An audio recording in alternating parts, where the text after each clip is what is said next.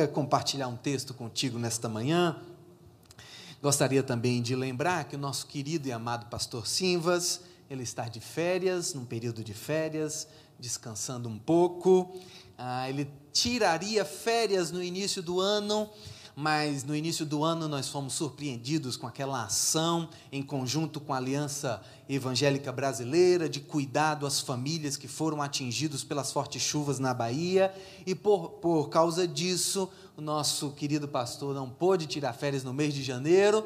Aí no mês de fevereiro, a Lê, minha esposa, ganhou neném, meu Bento nasceu, e aí eu tirei férias, fiquei um mês cuidando da minha cria, lambendo a minha cria, e mais uma vez o pastor Simvas ficou por aqui, não pôde tirar as férias dele, mas agora, ah, com tudo mais tranquilo, ele pôde tirar férias. Não se esqueça de orar pela, pela família do nosso querido pastor Simvaldo, não esqueça de orar por Tati, João, Lucas e Maju, é o nosso pedido. Amém?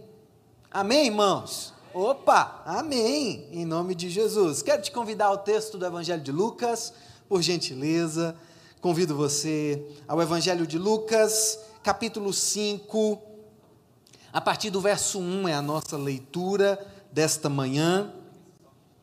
Leremos até o verso 11 e peço que você me acompanhe nesta leitura.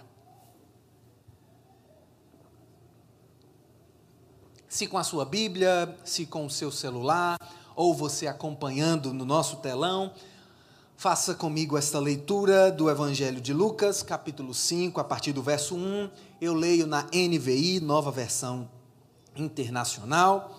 Diz assim o verso 1: Certo dia, Jesus estava perto do lago de Genezaré, ou mar da Galileia, ou mar de Tiberíades, é a mesma coisa. E uma multidão acompanha, é, é, o comprimia de todos os lados para ouvir a palavra de Deus. Viu à beira do lago dois barcos deixados ali pelos pescadores que estavam lavando as suas redes. Entrou num dos barcos, o que pertencia a Simão, e pediu-lhe que o afastasse um pouco da praia. Então sentou-se e do barco ensinava o povo. Verso 4. Tendo acabado de falar, disse a Simão: Vá para onde as águas estão mais fundas e a todos: lancem as redes para a pesca. Porque, perdão, verso 5: Simão respondeu: Mestre, esforçamo-nos a noite inteira e não pegamos nada. Mas porque és tu quem está fazendo, dizendo isto, vou lançar as redes. Quando fizeram, pegaram tal quantidade de peixes que as redes começaram a rasgar-se. Então fizeram sinais a seus companheiros no outro barco para que viessem ajudá-los. E eles vieram e encheram ambos os barcos a ponto de quase começarem a afundar. Quando Simão Pedro viu isso, prostrou-se aos seus pés, aos pés de Jesus e disse: Afasta-te de mim, Senhor, porque sou um homem pecador. Verso 9 pois ele e todos os seus companheiros estavam perplexos com a pesca que haviam feito, como também Tiago e João, os filhos de Zebedeu, sócios de Simão. Então Jesus disse a Simão: Não tenha medo, de agora em diante você será pescador de homens. Então eles arrastaram seus barcos para a praia, deixaram tudo e o seguiram. Senhor Deus, Deus da palavra, Deus da verdade, fala aos nossos corações, ilumina-nos, ser conosco, nos dê sabedoria, em nome de Jesus. Capítulo 5 do Evangelho de Lucas, nós estamos aqui observando os primeiros passos do ministério de Jesus. Ele está ele está chamando seus primeiros discípulos, é nesse exato momento em que Jesus convida Pedro, Tiago para o seguirem, e esses pescadores da Galileia, de Nazaré, começam nesse momento a seguir Jesus. Jesus já estava pregando as boas novas de salvação, Jesus já estava pregando ah, o arrependimento do reino de Deus. Se você observar no início do texto que nós lemos, uma multidão já seguia Jesus, já era comum a multidão estar próxima a Jesus, E ele então, nesta praia, praia entre aspas, porque na verdade o mar de Tiberíades é um grande lago, é um lago de Genezaré, é o lago da Galileia, mar da Galileia, a mesma coisa, mas um, mar, um lago tão grande que mais parecia um mar. Jesus estava nessa praia e a multidão o comprimia. Ele então sobe num dos barcos, o texto diz que era o barco de Simão Pedro, começa a pregar o evangelho.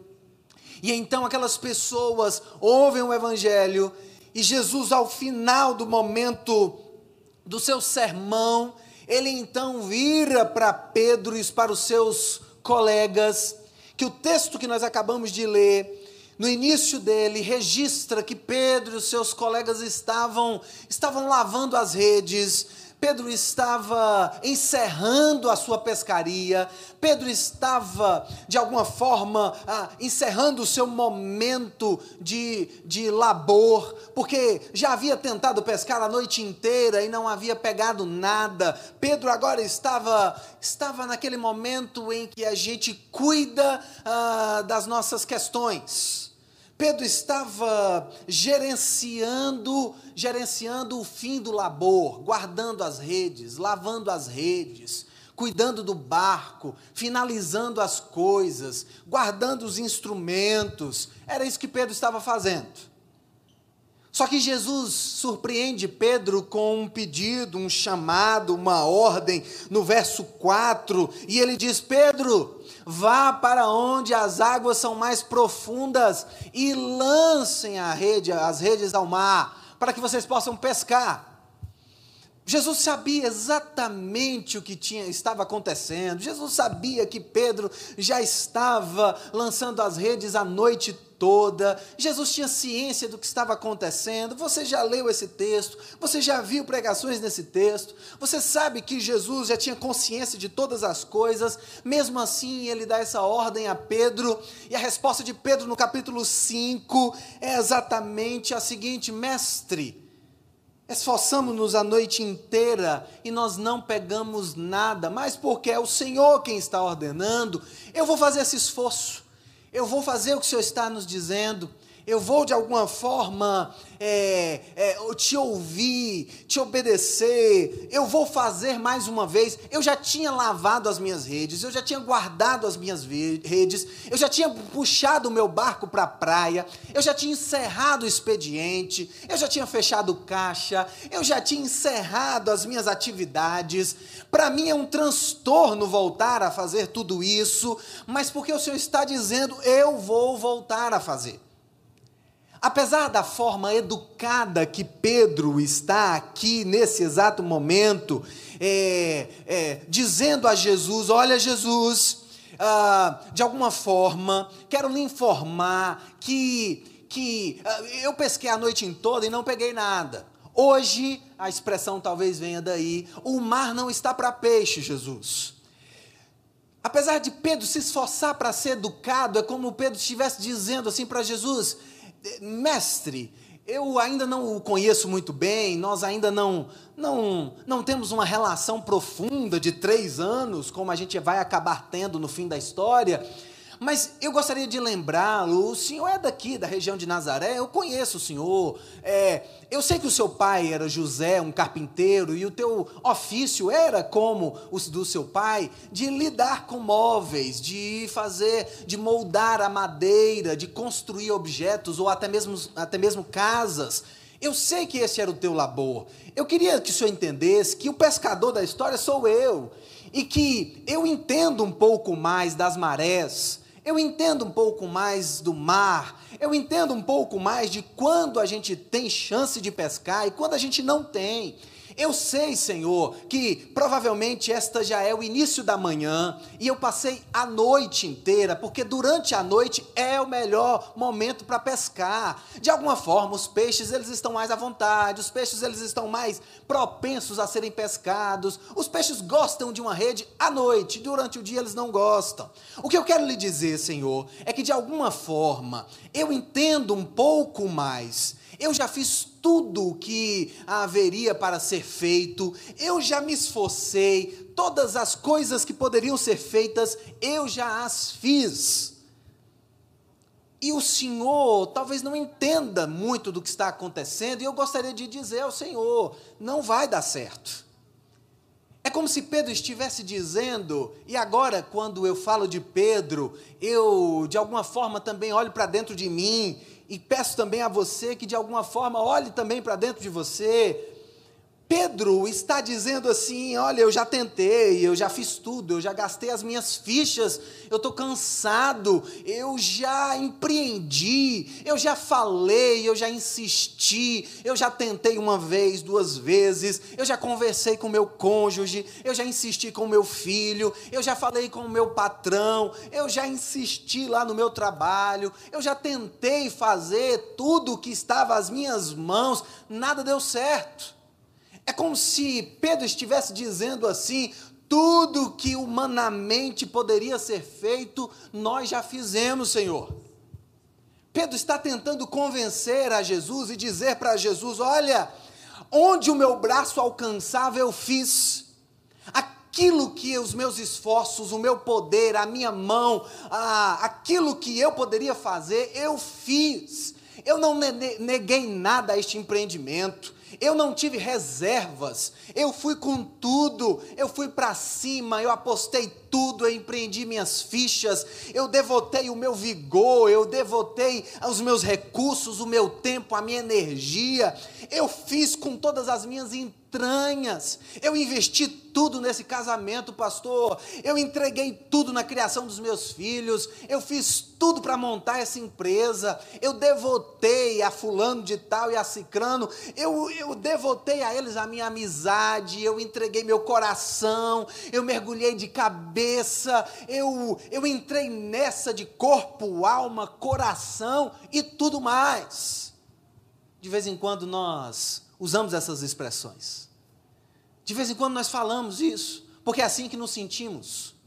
Nós nos sentimos como Pedro, que tem a certeza de que entregou tudo que poderia entregar, que fez tudo que poderia fazer. E quando nós temos essa certeza, e é muito bom a gente fazer toda essa entrega, mas a sensação que eu tenho é que Pedro está está quase que propondo, desejando uma autossabotagem.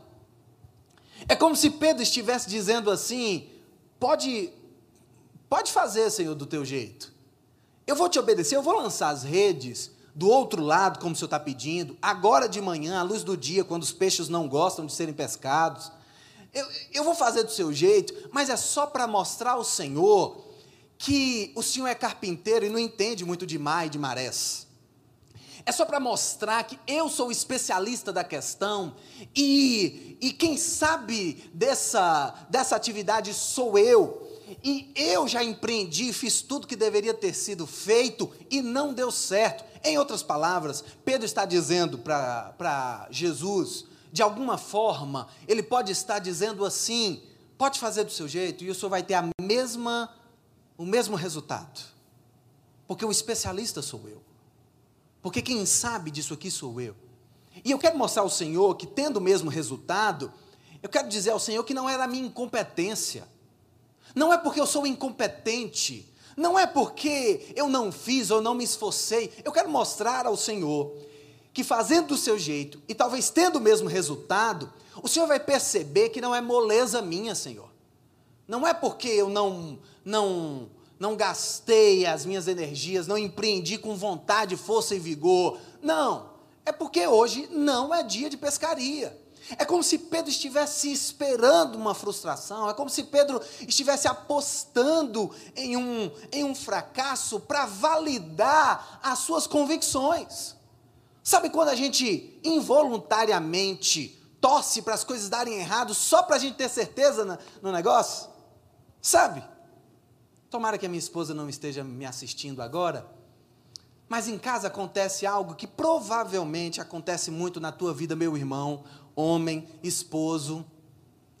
Eu, como um bom representante da raça masculina, quando a minha esposa me pede para ir procurar alguma coisa no armário, eu vou lá, olho, não acho e volto para ela dizendo: não está aqui.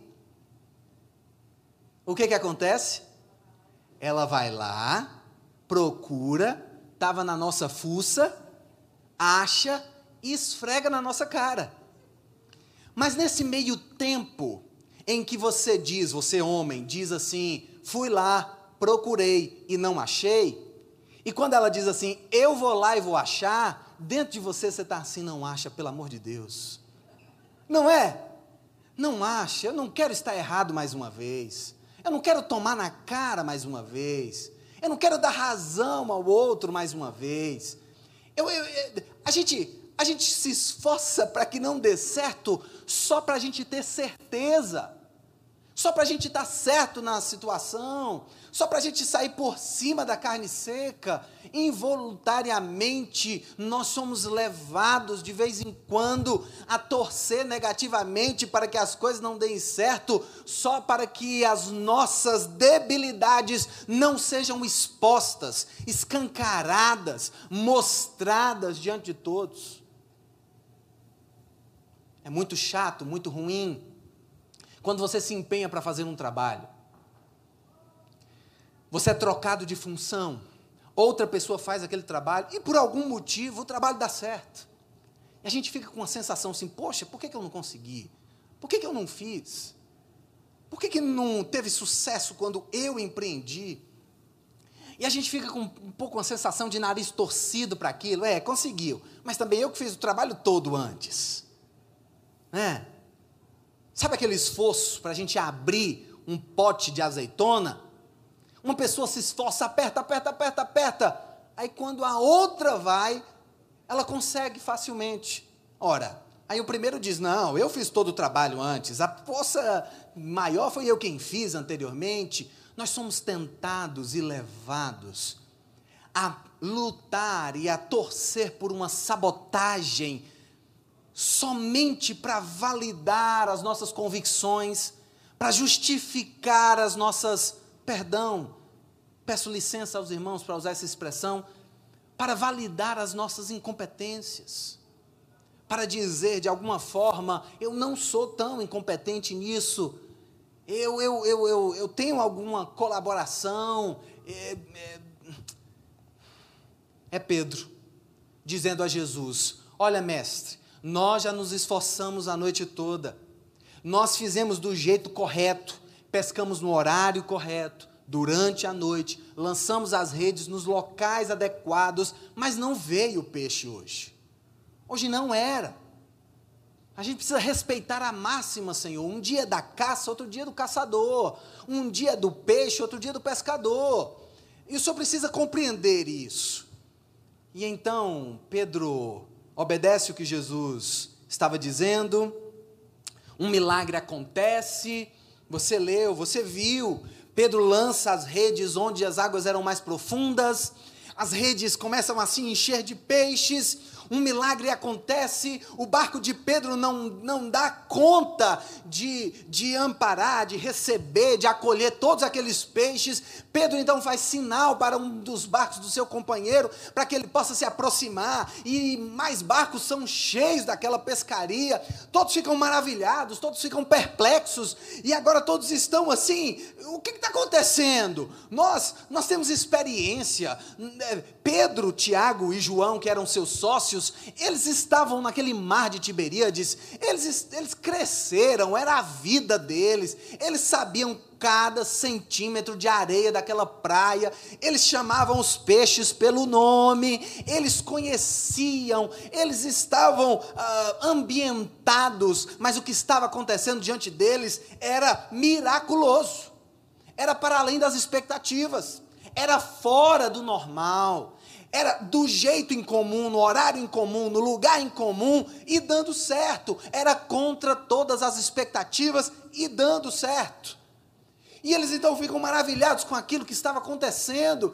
Eles percebem que eles estão diante de uma, de uma relação, de, uma, de, uma, de um estado miraculoso. Eles sabem que aquela pesca não é uma pesca normal, natural eles entenderam que aquilo é fruto de uma, de uma transcendentalidade, de algo que passa, que ultrapassa, que vai além. Eles compreenderam diante de quem eles estavam, eles compreenderam o poder da ordem de Jesus, eles compreenderam que eles estavam diante daquele que tem governo sobre terra, céu, mares, coisas criadas, porque todas as coisas foram criadas mediante a palavra, o Logos, o poder que era o próprio Jesus Cristo. Ele chama a existência e as coisas acontecem. A palavra é lançada e aquilo que não existe passa a existir, porque esse é o poder de Deus.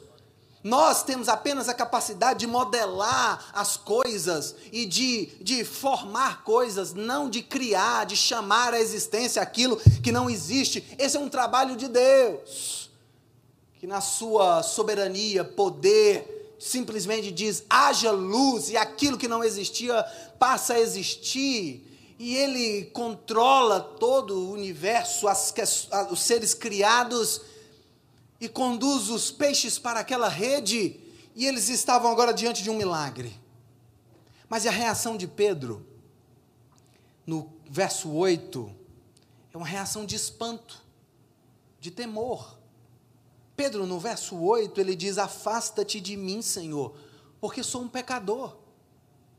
Olha, observe que, que nós estamos diante de um milagre de encher os olhos. Nós estamos diante de um milagre que que causa alegria.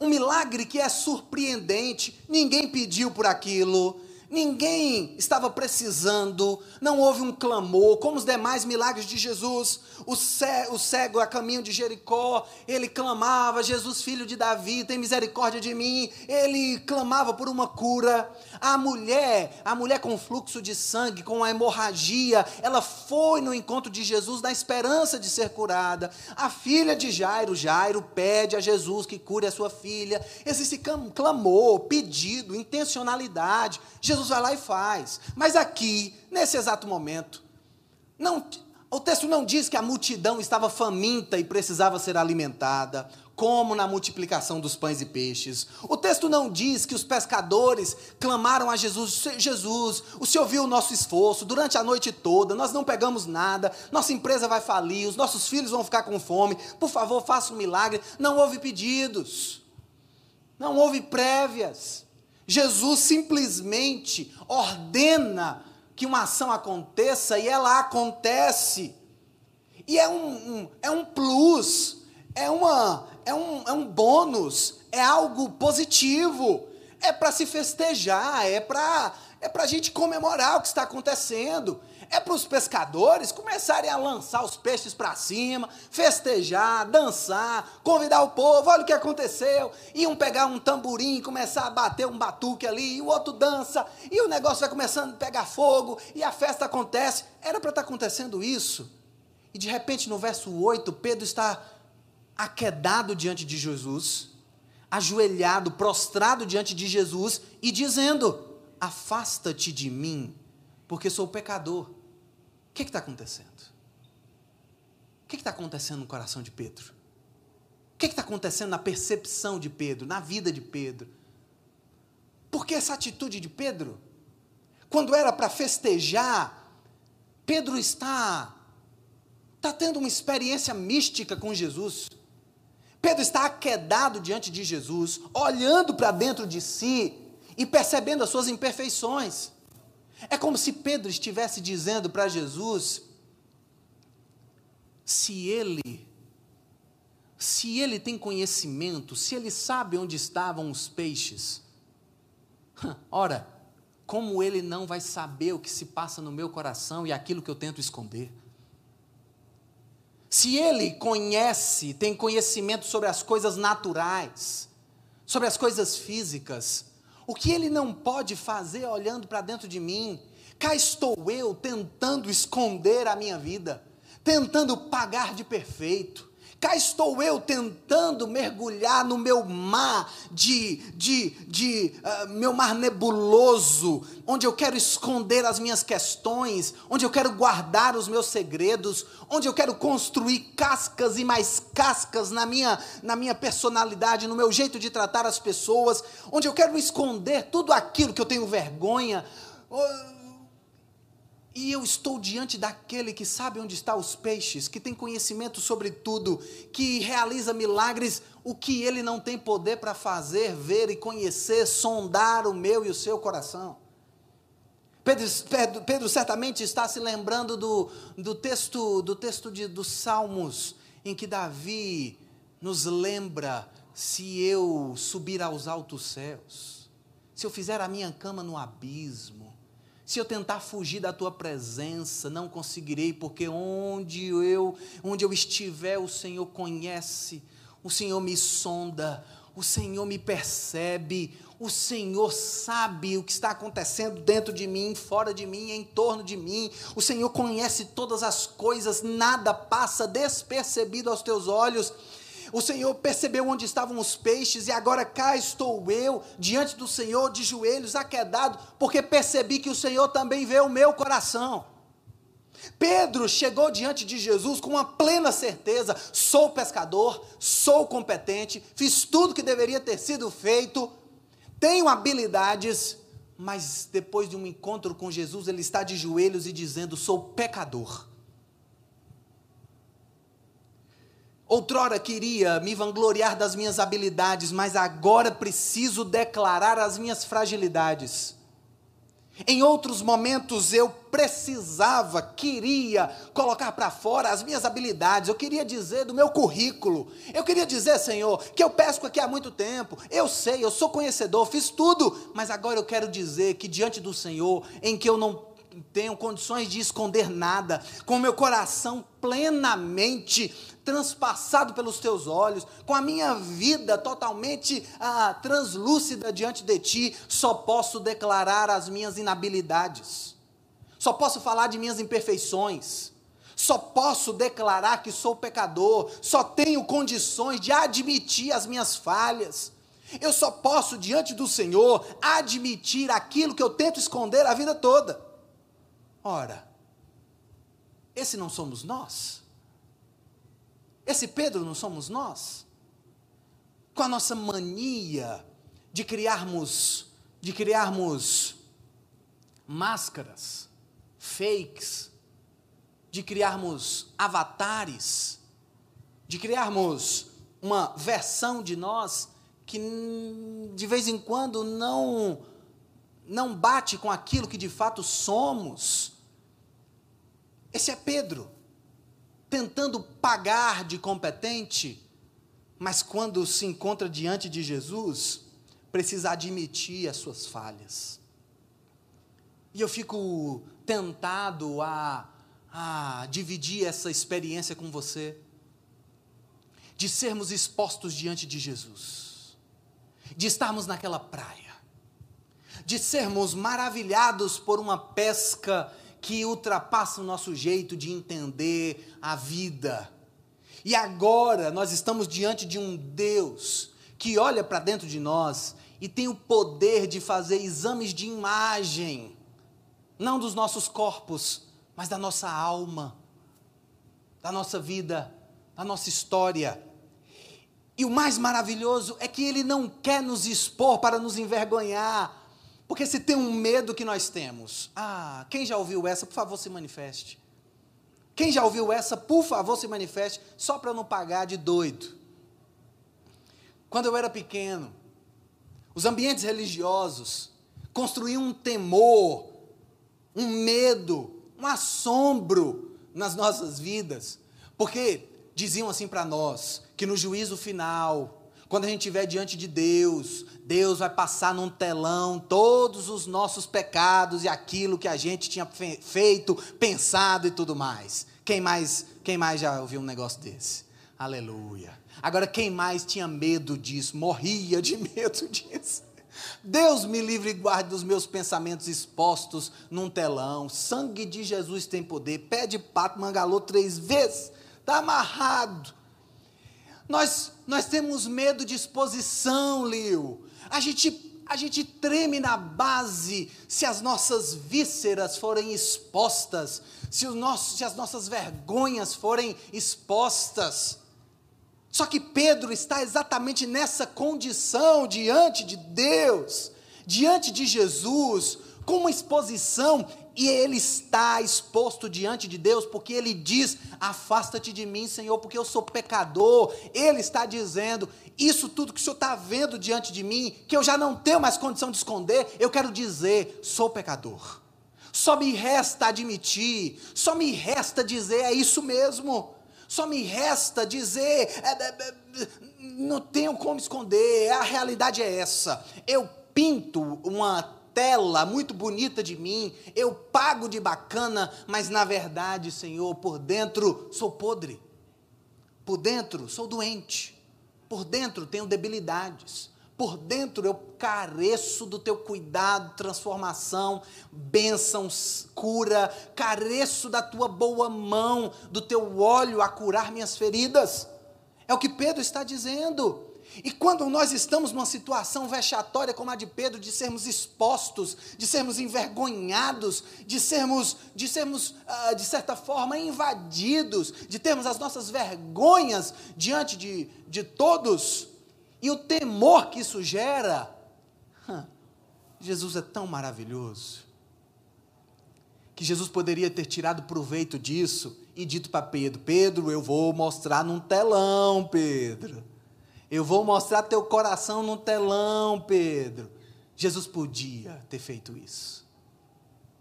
Ele podia. Mas sabe o que Jesus faz, Juliana? Jesus, no verso seguinte, Jesus diz para Pedro, verso 10, na verdade, Jesus diz para Pedro: Não tenha medo. Não tenha medo, Pedro. Pedro, eu não vou fazer uso das tuas fragilidades. Pedro, eu não vou te envergonhar. A minha intenção não é te expor.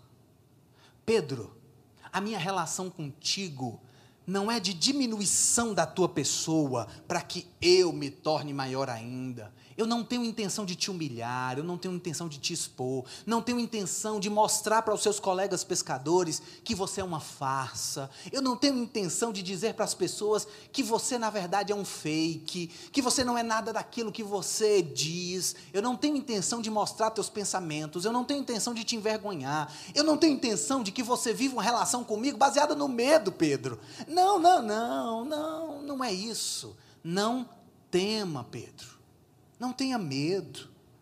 A nossa relação é outra. Sabe o que eu quero, Pedro? De agora em diante você será pescador de homens. Ah! Que maravilha! O que está acontecendo? O que está acontecendo? O que está acontecendo com essa conversa entre Jesus e Pedro? Que relação é essa? Se somos nós, ah, se somos nós pegando alguém com a boca na botija. Ah, se somos nós que descobrimos as fragilidades de alguém. Ah, se somos nós que descobrimos a vida fake de alguém. Você já descobriu um segredo alheio? Você já desmascarou alguém? Você já pegou alguém numa situação vexatória? Você já descobriu as vergonhas de alguém? Você já expôs as vergonhas de alguém? Você já humilhou alguém com aquilo que era a fragilidade dela? Jesus não fez isso. Jesus não faz isso. Jesus substitui o medo do nosso coração e ele diz assim calmamente para Pedro: Não temas. Esse não sou eu, Pedro. Eu não quero te humilhar. Pelo contrário, essa exposição que eu quero que você experimente, eu quero que você experimente essa exposição, não para que você se envergonhe, mas para que você se refaça. Para que você tenha a oportunidade de ser transformado, modificado. Eu quero mudar o teu status, Pedro. O Senhor entrou aqui nesta conversa e nessa relação, experiência comigo, como um pescador de peixes. Pedro, quero mudar o teu status. Eu precisava fazer tudo isso para que você, aquedado diante de mim, percebesse que eu tenho capacidade de olhar no fundo dos seus olhos, de conhecer tua alma. Eu queria que você tivesse essa experiência mística de se perceber pecador, não para que eu te envergonhe, mas para que eu pudesse mudar o teu status. Para que eu pudesse mudar o teu jeito de olhar para a vida e se relacionar com ela. Você chegou aqui achando que era pescador, e agora estou dizendo para você, Pedro, você agora é pescador de gente. Eu quero entrar na tua realidade, eu quero entrar na tua vida, eu quero continuar uma relação contigo para que você sirva aos meus propósitos. E quero deixar muito bem claro, Pedro, que as tuas imperfeições não serão empecilho para que isso aconteça. Porque Pedro continua pisando na bola depois desse episódio. Pedro continua, Pedro, Pedro nega Jesus depois, Pedro Pedro mete os pés pelas mãos e corta a orelha de Malco. Pedro fala umas besteiras. Pedro continua Pedro. Ou seja, ele continua com boa parte das suas imperfeições. E Jesus está dizendo: as tuas imperfeições não serão empecilho para que o meu poder se aperfeiçoe na sua fraqueza. Para que a minha obra seja feita e registrada na sua vida.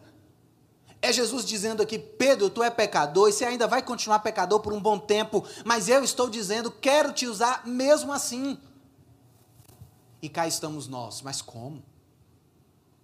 Não pode. A religião não permite. O código canônico não permite. Meu amigo Rodolfo, que gosta do filme do Alto da Compadecida, a gente evoca os nossos códigos de regras morais. E a gente começa a dizer: não pode. Pedro não pode porque ele é pecador. Pedro não pode ser pescador de homens porque ele é falho. E Jesus está dizendo: quem é perfeito, Pedro, para que esse trabalho seja feito? Quem pode se posicionar? Quem pode dizer: eis-me aqui? Quem pode se levantar e dizer assim: eu dou conta? Quem pode se voluntariar e dizer: não sou imperfeito a ponto de, na minha vida, servir para ser canal de bênção na vida dos outros? Quem pode dizer isso? E Jesus está dizendo para Pedro: Pedro, é você mesmo, cara. É você com as suas imperfeições. É você com as suas com os seus pecados, é você com a tua capacidade de reconhecer as tuas fragilidades.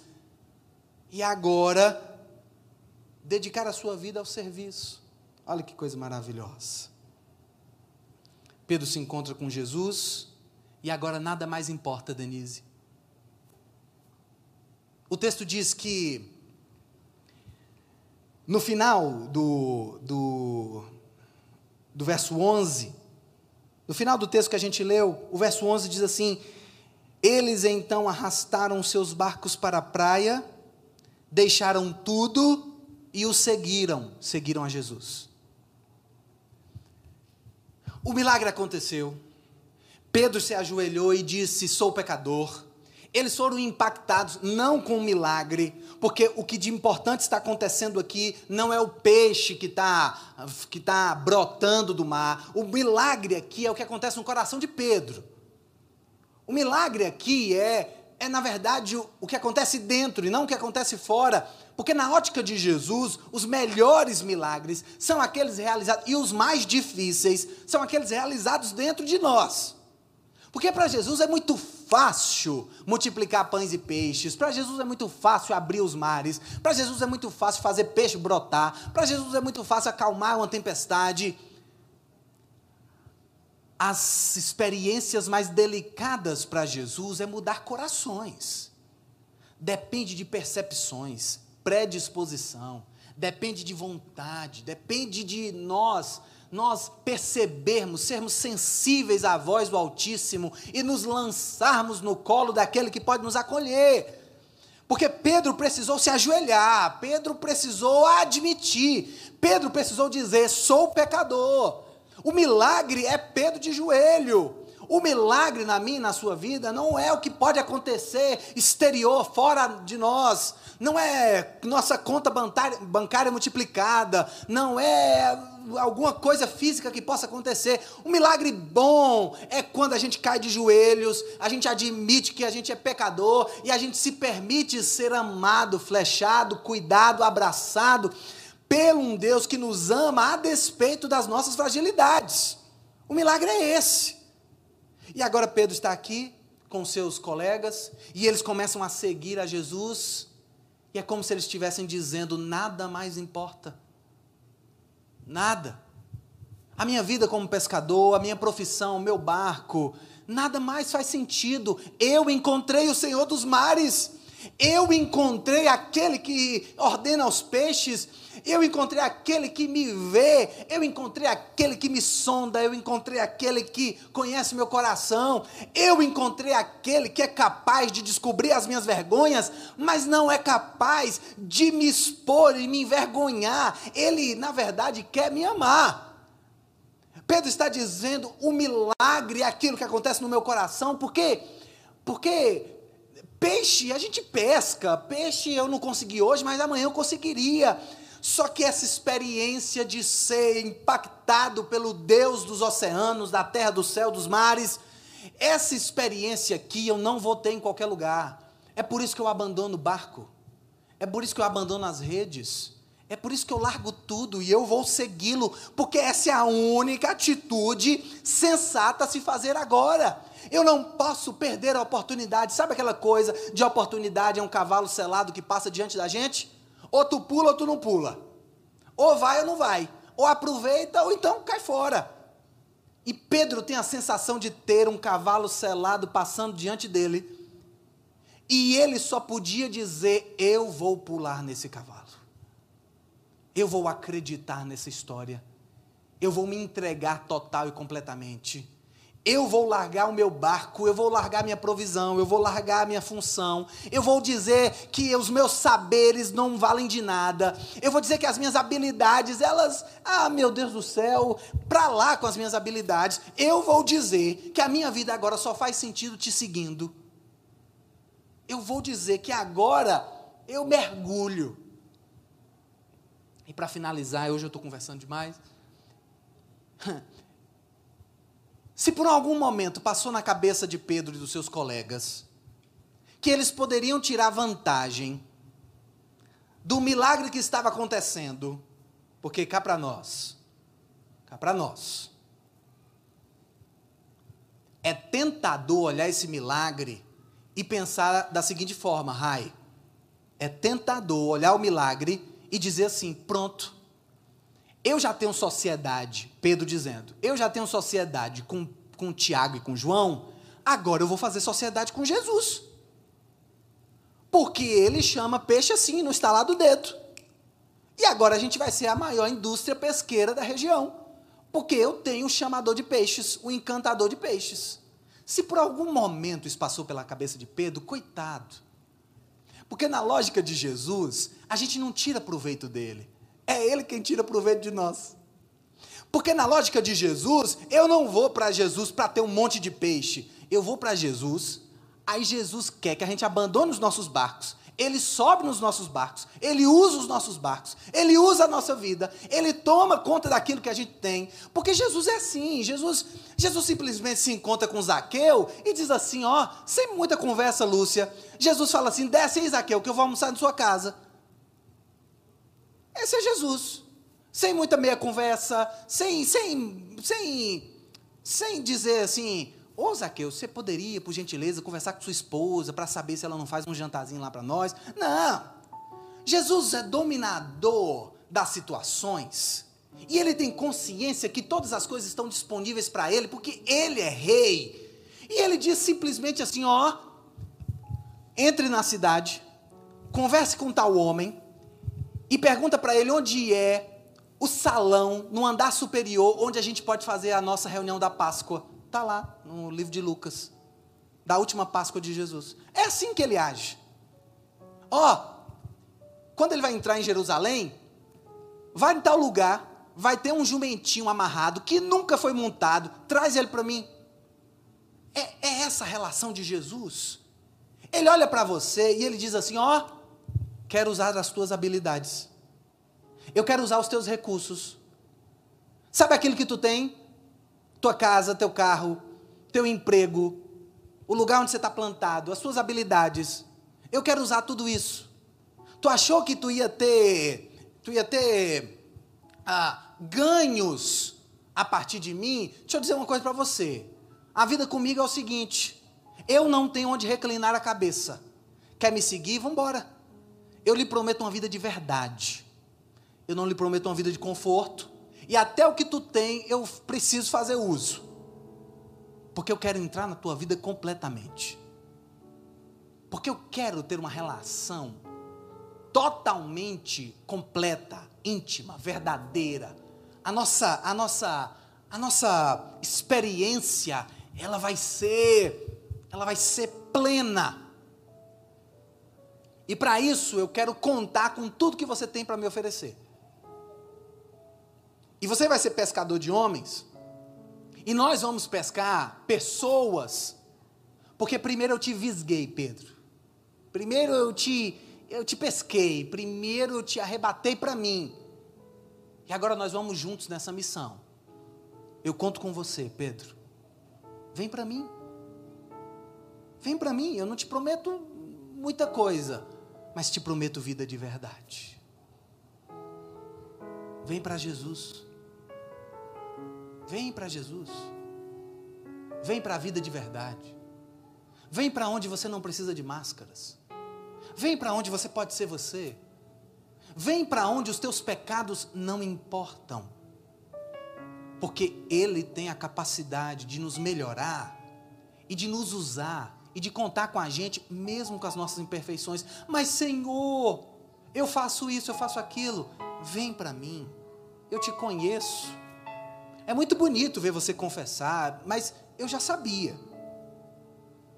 Eu te conheço eu não estou enganado. Eu sei com quem eu estou lidando. Mas eu quero contar contigo. É com você. É com você. E eu quero uma relação tão profunda, onde já não existem mais segredos entre nós. E agora, a partir de agora, você será canal das minhas ações. Essa pesca que, pesca que eu realizei aqui, isso aqui é fichinha diante de tudo aquilo que nós podemos fazer. Nós queremos mudar o mundo. O que é isso, Senhor? É, é a revolução da mente, é a metanoia, é a mudança, é a transformação, é o arrependimento, é o novo jeito, é o novo homem, é a nova humanidade. É gente transformada pelo poder do Espírito para olhar para as suas coisas, para as suas funções, para a matéria, para as pessoas de uma forma diferenciada. De que forma? Com o óculos do Evangelho. É o Evangelho. O que é isso? É o poder de Deus para a transformação do homem. O que é isso? É a boa notícia de que o jeito como a gente vive é inadequado, tem um jeito melhor. Que jeito? Ah, é um tal, uma tal de vida eterna. Vida eterna, ela é depois da morte? Não, ela é aqui e agora, só que no padrão da eternidade. Do jeito que está no céu bonito, é para a gente começar a viver aqui e agora. É isso convite de Jesus. E aí a gente precisa se ajoelhar, a gente precisa admitir que nós somos pecadores, e o resto ele faz. O pastor Simvaldo gosta de dizer que a graça é uma escada rolante. Você bota o primeiro pé, o esforço agora é do eterno. Ele vai fazendo. Você não faz nada, porque para isso nós somos incompetentes. Ele é quem molda, ele é quem fala, ele é quem incomoda, Ele é quem aperta, Ele é quem revolve as nossas entranhas, Ele nos desperta. É Ele. Permita-se, se ajoelha e o resto Ele vai fazendo nas nossas vidas. Fecha seus olhos. Vamos orar. Vamos orar. Vamos orar a oração de Pedro.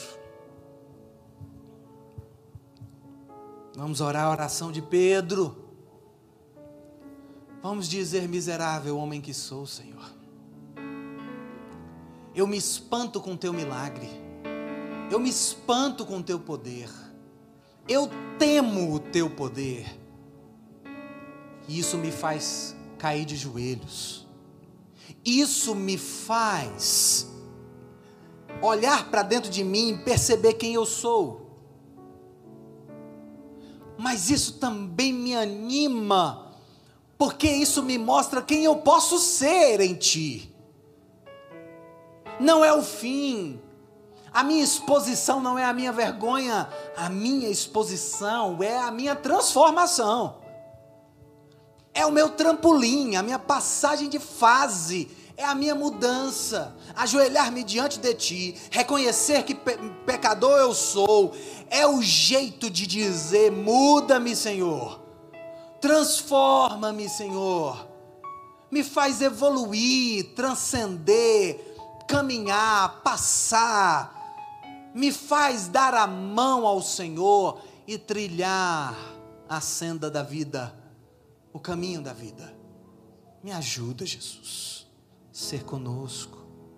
Ouve a oração do meu irmão, da minha irmã nesta manhã. Nos leve em paz para os nossos lares, com uma inquietação santa de que o Senhor nos vê e isso nos muda, nos transforma em gente melhor, com capacidade de abençoar outras pessoas. Usa os nossos barcos, usa as nossas habilidades, usa as nossas vidas, tudo é teu, Senhor. Se tem dinheiro na conta, é teu. Se a gente tem casa, é tua. Se a gente não tem, isso também é teu, usa do teu jeito. Se a gente está apertado, isso também é teu, faz do teu jeito. Se a gente tem imperfeições, isso também é teu agora. E o Senhor tem que lidar com isso. E agora me ajuda. E vamos juntos, porque sozinho eu não consigo. E aqui é uma manifestação de que sozinho nós não conseguimos. A gente conta com o Senhor. E a gente precisa do Senhor. Nos abençoe, Pai amado. Abençoa as nossas vidas e a nossa casa. Cuida do nosso futuro e destino que ele seja nas tuas mãos. Que o Senhor esteja gerindo tudo. Que o Senhor nos abençoe. Abençoe a nossa família. Ah, oramos por ela. Cremos que o Senhor é capaz de abençoar, cuidar, fazer e agir. Entregamos nas tuas mãos, porque agora, como Pedro, estamos dizendo: não temos condição de fazer. Faz o Senhor e nos ajuda. Se conosco.